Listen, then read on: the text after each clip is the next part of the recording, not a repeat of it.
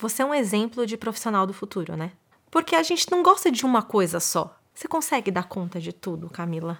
Então, às vezes as pessoas falam assim: "Poxa, eu não consigo postar". Se você está correndo demais, é aí que você tem assunto para postar. Então tem que ser o contrário. Basta é. você usar os aplicativos certos. Outras histórias que eu escuto muito, que é assim, de pessoas que não conseguem começar. Quando eu fui gravar o meu primeiro curso, eu gravei 120 aulas. E quando eu terminei a última aula, eu fui assistir e eu achei horrível, você acredita?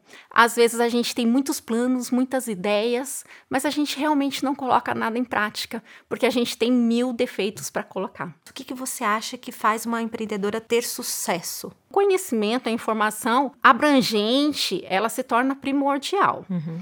A exposição também. Então, hoje, nada adianta você ser o melhor empreendedor do mundo e estar tá escondido embaixo da cama e ninguém saber. Essas duas vertentes, elas hoje, elas precisam ter muita união. Então, se você não for realmente, primeiro lugar, qualificado, em segundo lugar, mostrar isso para o mundo com muita categoria, é muito difícil que o melhor profissional esteja no mercado.